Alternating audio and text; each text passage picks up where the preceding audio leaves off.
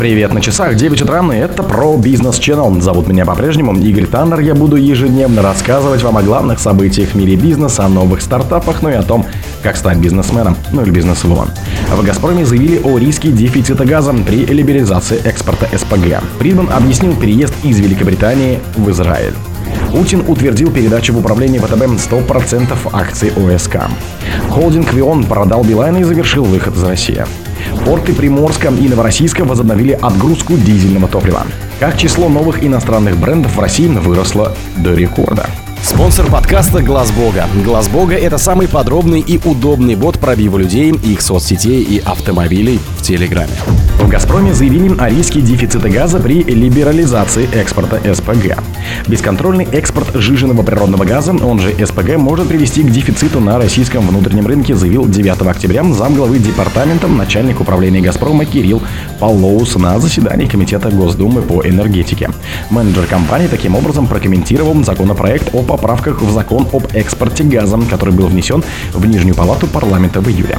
Его автор – первый замглавы фракции «Новые люди» Владислав Даванков, замглавы фракции ЛДПР Алексей Диденко и председатель Комитета Госдумы по экологии, бывший министр экологии и депутат от фракции «Единая Россия» Дмитрий Кобылкин, а также депутат от фракции «Единая Россия» Максим Топилин и депутат от фракции КПРФ Николай Харитонов.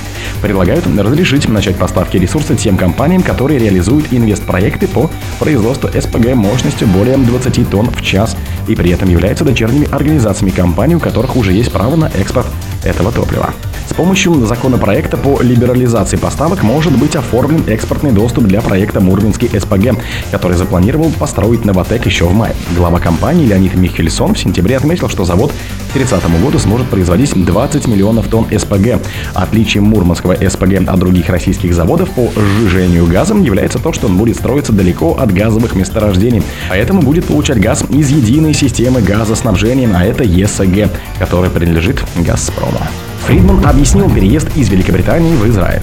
Михаил Фридман после публикации материала подтвердил Bloomberg, что покинул Великобританию и переехал в Израиль. По его словам, это произошло еще неделю назад.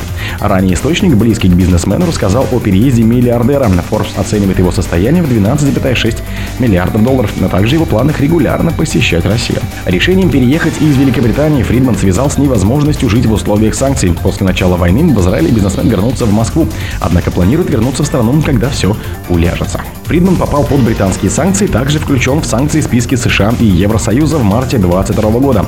Лондон объяснил ограничительные меры тем, что предприниматели, включенные в список, получали выгоду или поддерживали российское правительство. Активы лиц в санкционном списке замораживаются, им запрещается въезд в страну. Позднее Фридман сравнил жизнь под санкциями с домашним арестом. Путин утвердил передачу в управление ВТБ 100% акций ОСК. Президент России Владимир Путин утвердил передачу в доверительное управление ВТБ сроком на 5 лет 100% акций Объединенной судостроительной корпорации ОСК. Соответствующий указ размещен на сайте правовых актов.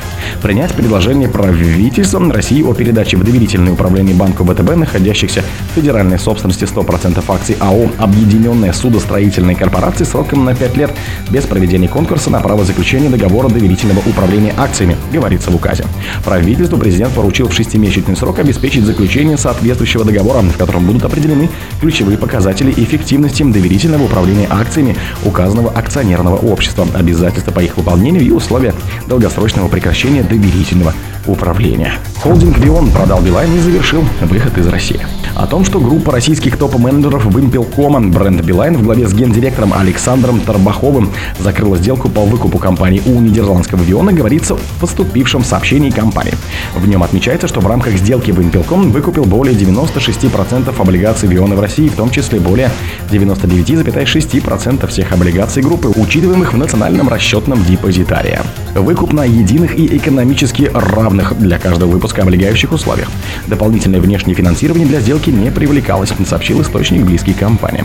В сообщении подчеркивается, что все условия сделки не предполагают возможности обратного выкупа и фиксируют окончательный выход компании из группы Vivo. При этом в Импелкоме отметили, что уровень долговой нагрузки по итогам сделки будет комфортным. По итогам третьего квартала соотношение чистого долга и EBITDA не превышает 2,9, а на момент сделки не более 2,6. Порты Приморска и Новороссийска возобновили отгрузку дизельного топлива В портах Приморска и Новороссийска в субботу возобновилась отгрузка дизельного топлива, сообщил пресс-секретарь Транснефти Игорь Демин. На основании заявок нефтяных компаний, подтвержденных в Министерстве и деклараций на них таможенных службы, с минувшей субботы начались отгрузки нефтепродуктов в Приморске и Новороссийске, сказал он. Правительство России 6 октября частично отменило запрет на экспорт дизеля. Его разрешили тем, кто поставляет внутренний рынок не менее 50% произведенного топлива. Полный запрет на экспорт бензина и дизтоплива из России действовал с 21 сентября. В ответ на резкий рост оптовых цен на нефтепродукты, которых спровоцировал повышение и розничных цен, правительство утвердило комплекс мер по стабилизации топливного рынка. Коэффициент компенсации нефтяникам предложили повысить с 0,5 до 1. Кроме того, требования к нефтекомпаниям по продаже бензина пятого класса и дизельного топлива на биржевых торгах скорректировали. Долю первого увеличили на 2% до 15, второго на 3 до 12,5%. Как число новых иностранных брендов в России выросло до рекорда. С началом года на российском рынке начали свою работу 16 новых иностранных брендов. Это рекордный за 4 года цифры. Больше было только в 2019 году, когда на российский рынок вышли 26 новых брендов, следует из данных консалтинговой компании NF Group, бывшая Knight Frank. О других событиях, но в это же время не пропустите. У микрофона был Игорь Танов. Пока.